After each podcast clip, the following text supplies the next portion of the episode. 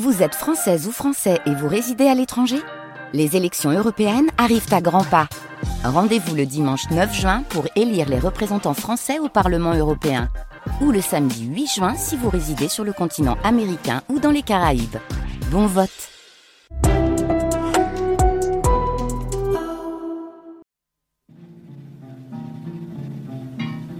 C'est au Sénégal, à Dakar et dans sa banlieue, que nous sommes allés entendre les défenseurs de la polygamie. Traditionnellement, en Afrique noire, les rapports entre l'homme et la femme sont marqués par cette polygamie. Quand une femme accouchait, elle restait intouchable jusqu'à ce que l'enfant soit sevré pendant un an ou deux ans. C'était l'enfant et non le mari qui dormait avec elle, porté sur son sein la nuit, comme il l'était le jour sur son dos. Encore aujourd'hui en brousse, avoir beaucoup d'enfants, avoir beaucoup de bras, c'est une richesse. Richesse d'autant plus grande donc que l'on a davantage de femmes. Une si longue lettre de Mariama Ba. Adaptation et réalisation Tidiane Tiang.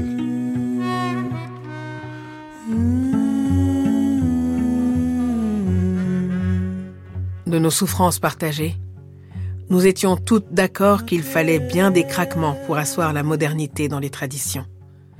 Est-ce que vous aimez la polygamie? Pas du tout. Je ne préfère pas la polygamie. Et pourquoi? Ah voilà, je voudrais être seule avec mon mari. Dans ces fissures remplies d'espoir et de souvenirs, nos voix de femmes devaient résonner en harmonie, une mélodie de persévérance et de quête de soi. Nous ne devrions pas nous plaindre, non. On devait être debout pour faire face. Vous aimez votre mari? Oui, je l'aime beaucoup. Et lui aussi, je crois qu'il m'aime. Si nos destins en tant que femmes se croisent et se séparent, il nous donne le courage de forger notre propre chemin et de briser les chaînes qui nous retiennent. Alors les stigmates de ce que nous ne voulions plus s'effaceront peu à peu, laissant place à une promesse de changement. Est-ce que la polygamie disparaîtra? Ah, Ça, c'est difficile à dire. Ça, ça dépend des femmes. Nous étions pleines de nostalgie et résolument progressistes. Nous sentions que plus rien ne serait comme avant.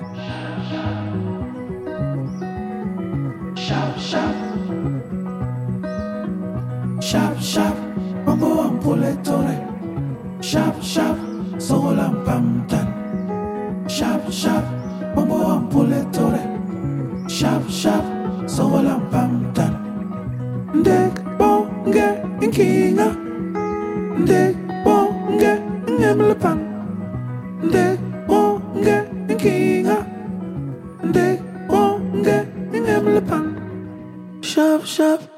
Troisième épisode, Sororité dans la souffrance. Aïssatou, j'essaie de cerner mes fautes dans l'échec de mon mariage. J'ai donné sans compter. Donné plus que je n'ai reçu. Je suis de celles qui ne peuvent se réaliser et s'épanouir que dans le couple. Je n'ai jamais conçu le bonheur hors du couple, tout en te comprenant, tout en respectant le choix des femmes libres. Mes enfants accepteraient difficilement une autre présence masculine. Leur père condamné pourrait-il être tolérant pour un autre? Quel homme d'ailleurs aurait le courage d'affronter douze pères dieux hostiles qui vous décortiquent sans ménagement? Aïssatou, je n'oublierai jamais la femme blanche qui, la première, a voulu pour nous un destin hors du commun. Notre école. Revoyons-la ensemble, verte, rose, bleue, jaune, véritable arc-en-ciel. Verte, bleue et jaune, couleur des fleurs qui envahissaient la cour. Rose, couleur des dortoirs aux lits impeccablement dressés. Notre école. Entendons vibrer ces murs de notre fougue à l'étude. Revivons la griserie de son atmosphère les nuits, alors que retentissait pleine d'espérance la chanson du soir, notre prière commune.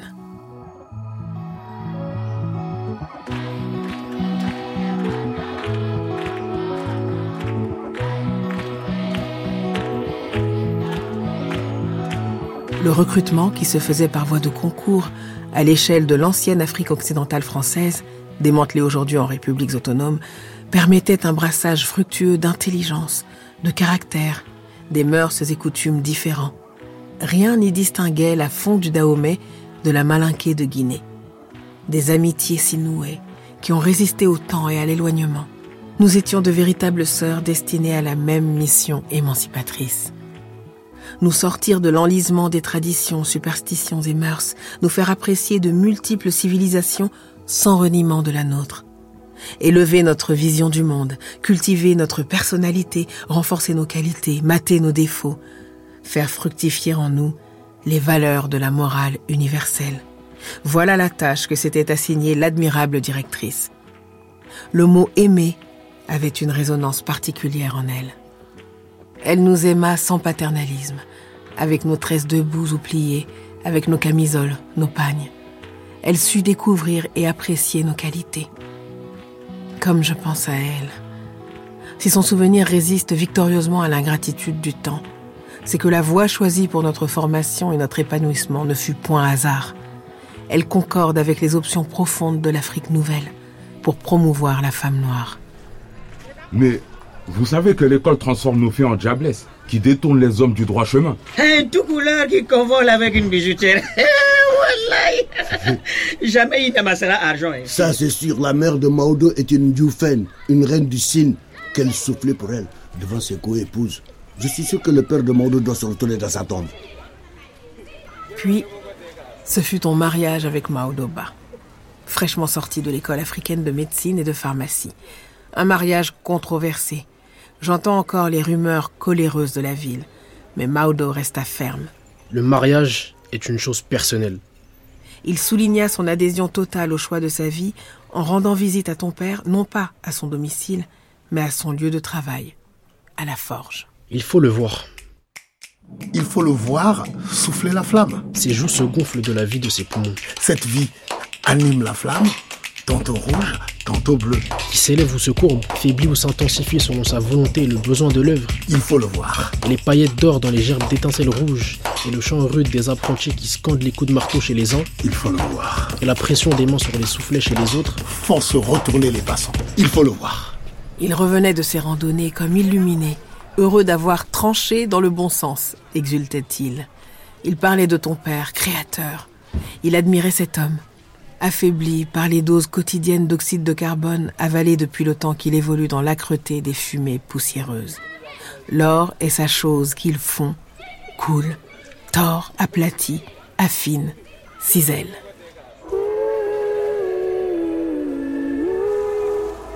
Maudo te hissa à sa hauteur, lui, fils de princesse, toi, enfant des forges.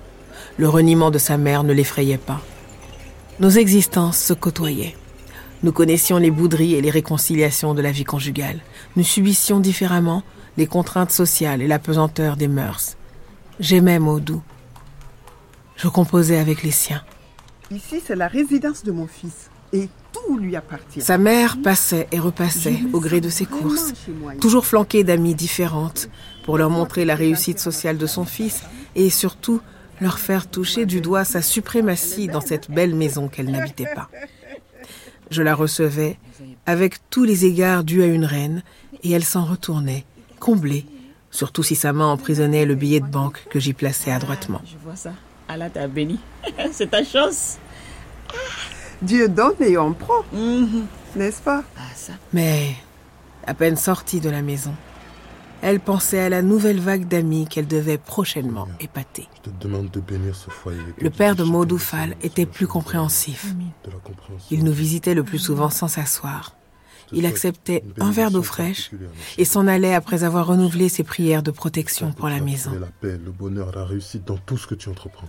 Je savais sourire aux uns et aux autres et acceptais de perdre un temps utile en futiles palabres. Mes belles-sœurs me croyaient soustraite aux corvées ménagères avec mes deux bonnes. Allez leur expliquer qu'une femme qui travaille n'en est pas moins responsable de son foyer. Allez leur expliquer que rien ne va si vous ne descendez pas dans l'arène, que vous avez tout à vérifier, souvent tout à reprendre, ménage, cuisine, repassage. Vous avez les enfants à débarbouiller, le mari à soigner. La femme qui travaille a des charges doubles aussi écrasantes les unes que les autres qu'elle essaie de concilier. Comment les concilier? Là réside tout un savoir-faire qui différencie les foyers. Je sais que je te secoue, que je remue un couteau dans une plaie à peine cicatrisée. Mais que veux-tu? Je ne peux m'empêcher de me ressouvenir dans cette solitude et cette réclusion forcée. La mère de Maudo, c'est tante Nabou pour nous et Seynabou pour les autres. Elle portait un nom glorieux du Sine, Diouf. Elle est descendante de Boursine. Elle vivait dans le passé sans prendre conscience du monde qui muait. Elle s'obstinait dans les vérités anciennes. Fortement attachée à ses origines privilégiées, elle croyait ferme au sang porteur de vertu et répétait en hochant la tête que le manque de noblesse à la naissance se retrouve dans le comportement. Elle perdit tôt un cher mari, éleva courageusement son aîné Maudo et deux autres filles aujourd'hui mariées et bien mariées. Elle vouait une affection de tigresse à son seul homme, Maudoba, et quand elle jurait sur le nez, symbole de la vie de son seul homme, elle avait tout dit. Maintenant, son seul homme lui échappait par la faute de cette maudite bijoutière, toi. Pire qu'une griotte, disait-elle. La griotte porte bonheur. Mais une bijoutière, elle brûle tout sur son passage comme un feu de forge. La mère de Maudo, alors que nous vivions décontractés, considérant ton mariage comme un problème dépassé, elle réfléchissait le jour, elle réfléchissait la nuit, au moyen de se venger de toi, la bijoutière. Elle décida un beau jour de rendre visite à son jeune frère, Farba Diouf, chef coutumier à Diakhao. Elle rangea quelques vêtements bien choisis dans une valise qu'elle m'emprunta, entassa dans un panier divers achats, provisions et denrées chères ou rares en Sine, fruits de France, fromage, confiture, jouets pour ses neveux, coupons de tissu destinés à son frère et à ses quatre femmes. Elle fit appel à Maudou pour quelques billets soigneusement pliés et rangés dans son porte-monnaie. Elle se fit coiffer, teignit ses pieds et mains au aîné. Vêtue, parée, elle partit.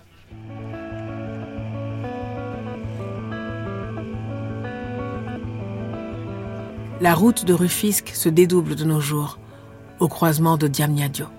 La nationale 1 à droite mène au-delà d'Ombourg au Sin Saloum, tandis que la nationale 2 traversant Thiès et Tivaouane, berceau du tidianisme, s'élance vers Saint-Louis, naguère capitale du Sénégal.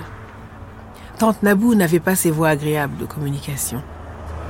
Dans le car et sur la piste cahotante, avec émotion, elle se retranchait dans ses souvenirs. La vitesse vertigineuse du véhicule qui l'emportait vers des lieux de son enfance ne l'empêchait pas de reconnaître le paysage familier. Voici Sindia, puis à gauche Popenguine, où les gourmettes festoient à la Pentecôte. Que de générations a vu défiler ce même paysage figé Tante Nabou constatait la vulnérabilité des êtres face à l'éternité de la nature, par sa durée. La nature défie le temps et prend sa revanche sur l'homme. Les baobabs tendaient aux cieux les nœuds géants de leurs branches. Des vaches traversaient avec lenteur le chemin et défiaient de leurs regards mornes les véhicules. Des bergers, en culottes bouffantes, un bâton sur l'épaule ou à la main, canalisaient les bêtes. Hommes et animaux se fondaient comme en un tableau venu du fond des âges. Tante Nabou fermait les yeux chaque fois que le car croisait un véhicule. Les gros camions et leurs énormes chargements surtout l'effrayaient. Des épineux bordaient à gauche la forêt de Ndjassan. Des singes s'en échappaient pour se griser de lumière. Voici Tiadjaï, Tatagin, Diouroup, puis Ndioudiouf, et enfin Fatik, capitale du Sine. Essoufflé et fumeux, le car bifurqua à gauche. Des secousses, des secousses encore. Enfin, Diakhao. Diakhao la royale. Diakhao berceau et tombeau des Boursines. Diakhao de ses ancêtres. Diakhao la bien-aimée, avec la vaste concession de son ancien palais. Les mêmes lourdeurs meurtrissaient son cœur à chaque visite au domaine familial. Avant toute chose, de l'eau pour des ablutions et une natte pour prier et se recueillir face à la tombe de l'aïeul. Ensuite, elle promena son regard empreint de tristesse et chargé d'histoire sur les autres tombes. Ici, les morts cohabitent avec les vivants dans l'enceinte familiale. Chaque roi, au retour du sacre, plantait dans la cour deux arbres qui délimitaient sa dernière demeure. Tante Nabou lança vers ses repères mortuaires des versets psalmodiés avec ferveur. Elle avait un masque tragique dans ces lieux de grandeur qui chantaient le passé au son des djung tam-tam royaux du Sine. Je le jure sur vous, mes aïeux, Aïssatou ne ternira jamais votre noble descendance, jura-t-elle. Royalement accueillie, elle rentra aussitôt dans ses prérogatives d'aînée du maître de maison. On ne lui parlait que genoux à terre. Elle prenait ses repas seule, servie de ce qu'il y avait de meilleur dans les marmites. Les visiteurs vinrent de partout pour l'honorer, lui rappelant ainsi la véracité de la loi du sang.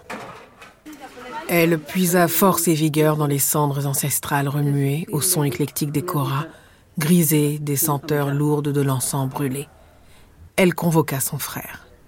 Farba. Nabou. Farba. Nabou. Farba. Nabou. Je t'ai appelé combien de fois? Trois fois. Hmm. J'ai besoin d'une enfant à mes côtés pour meubler mon cœur. Je veux que cet enfant soit à la fois mes jambes et mon bras droit. Je vieillis. Je ferai de cet enfant une autre moi-même. La maison est vide depuis que les miens sont mariés. Elle pensait à toi, fignolant sa vengeance, mais se garda bien de parler de toi, de la haine qu'elle t'avait vouée. Trois fois. Je ne t'ai jamais proposé d'éduquer l'une de mes filles par crainte de te fatiguer. Mhm. Or, les jeunes d'aujourd'hui sont difficiles à tenir. Prends la petite Nabou, Mm. ton homonyme. Elle est à toi. Mhm. Je ne te demande que ses os. Satisfaite, tante Nabou refit sa valise, mit dans ses paniers tout ce que l'on trouve en brousse et qui est cher en ville. Couscous séché, pâte d'arachide grillée, mil, œufs, lait, poule. La petite Nabou bien prise dans sa main droite, elle reprit le chemin inverse.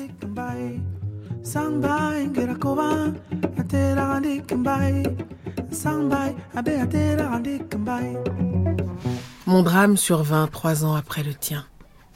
Mais contrairement à ton cas, le point de départ ne fut pas ma belle famille. Le drame prit racine en mots doux même, mon mari. En me rendant ma valise, tante Nabou me présenta la petite Nabou. Elle la présenta également dans toutes les maisons amies. La petite Nabou entra par mes soins à l'école française. Mûrissant à l'ombre protectrice de sa tante, elle apprenait le secret des sauces délicieuses, à manier fer à repasser et pilon. Sa tante ne manquait jamais l'occasion de lui souligner son origine royale et lui enseignait que la qualité première d'une femme est la docilité.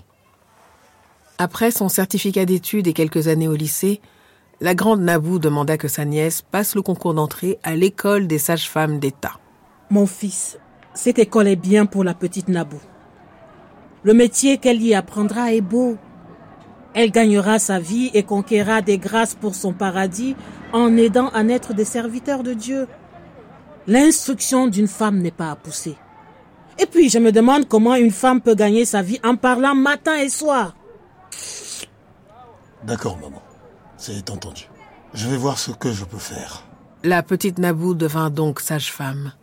Et un beau jour, ce qui devait arriver arriva. Tante Nabou convoqua Maudo. Mon frère Farba t'a donné la petite Nabou comme femme pour me remercier de la façon digne dont je l'ai élevée. Maman, j'ai déjà une femme. Aïssatou. Il faut dire à tonton Farba que je le remercie, mais je ne peux pas accepter. Si tu ne la gardes pas comme épouse, je ne m'en relèverai jamais. La honte tue plus vite que la maladie. Tu es prévenu. Maman. Je savais. Maudou savait. La ville savait. Toi, Issatou, tu ne soupçonnais rien et rayonnais toujours.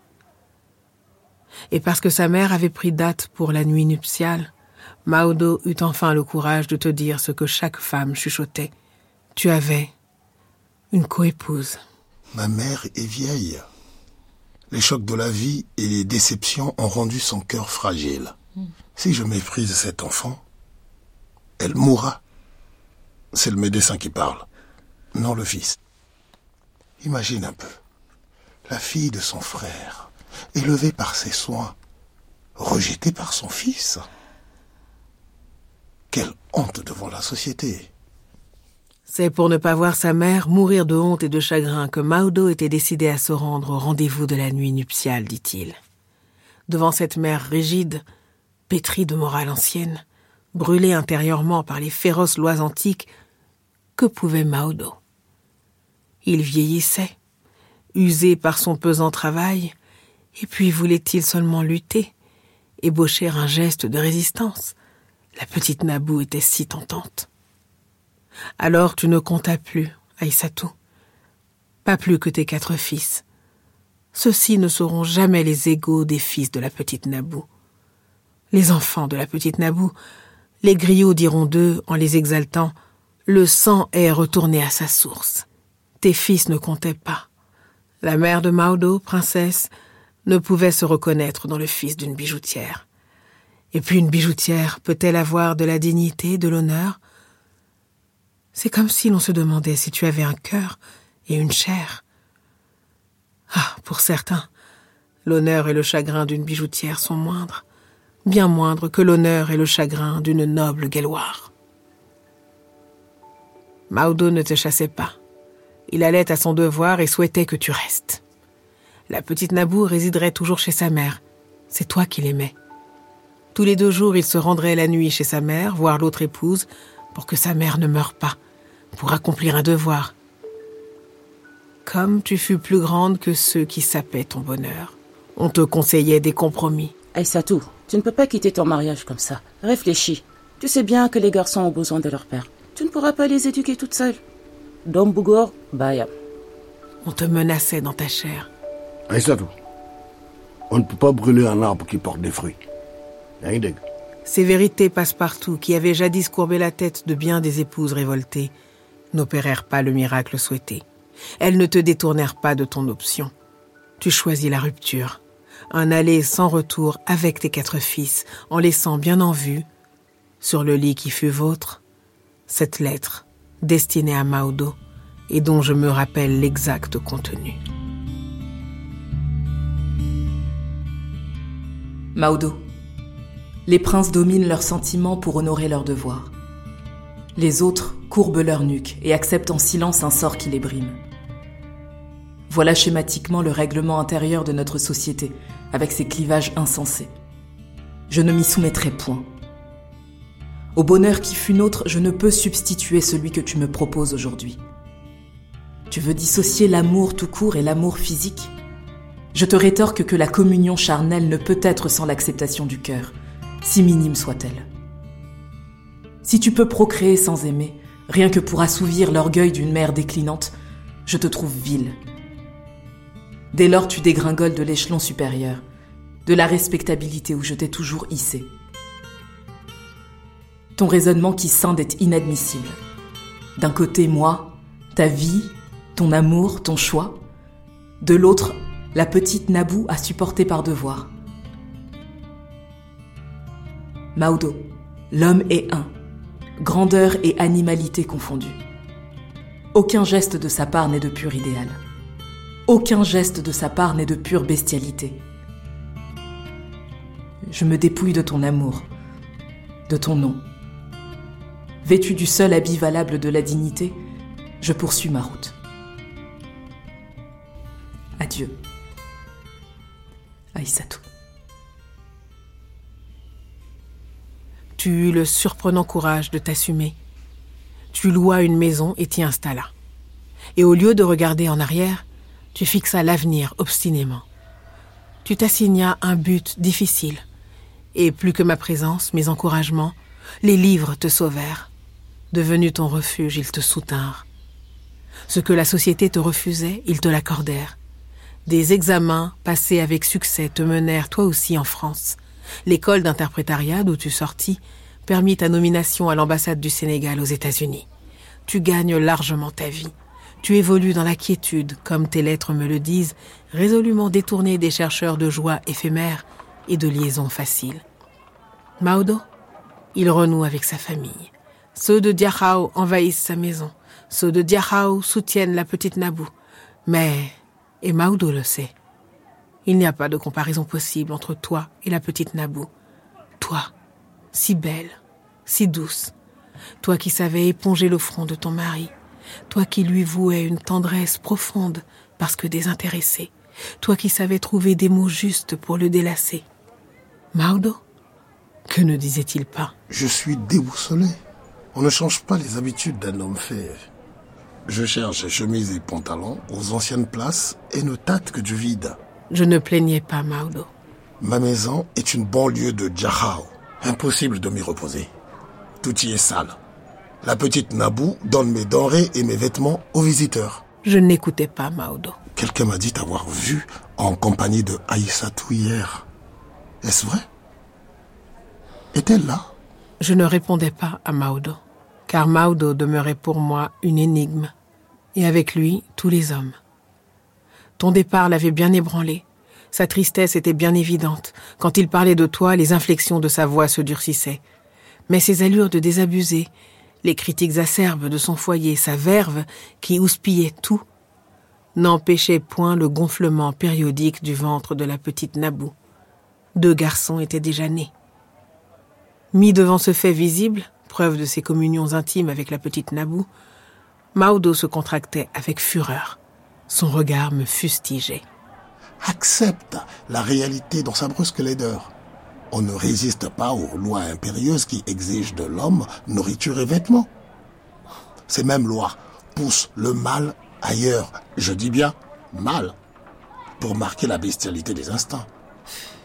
Tu comprends? Il ajoutait démonstratif. Une femme doit comprendre une fois pour toutes et pardonner. Elle ne doit pas souffrir en se souciant des, des trahisons charnelles.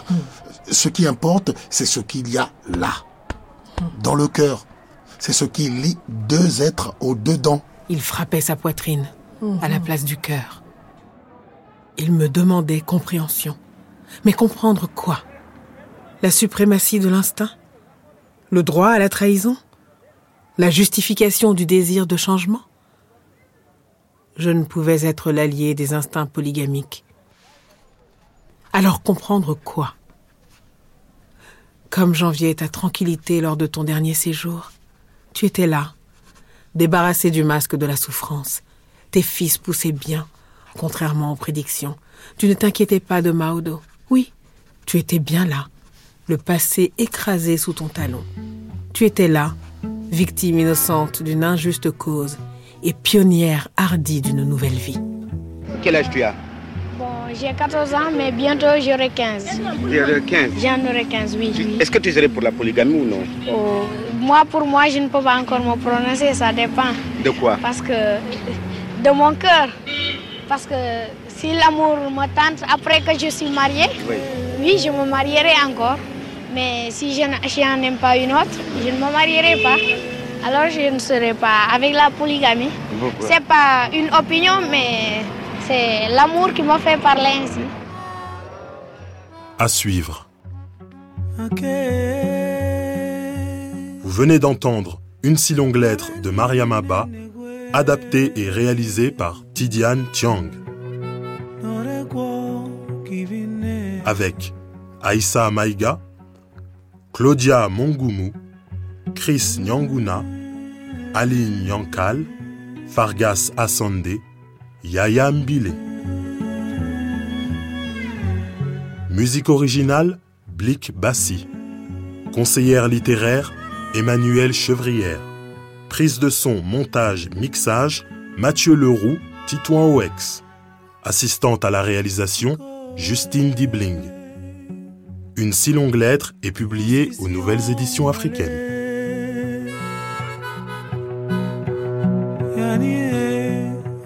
Retrouvez l'intégralité du générique sur le site de franceculture.fr.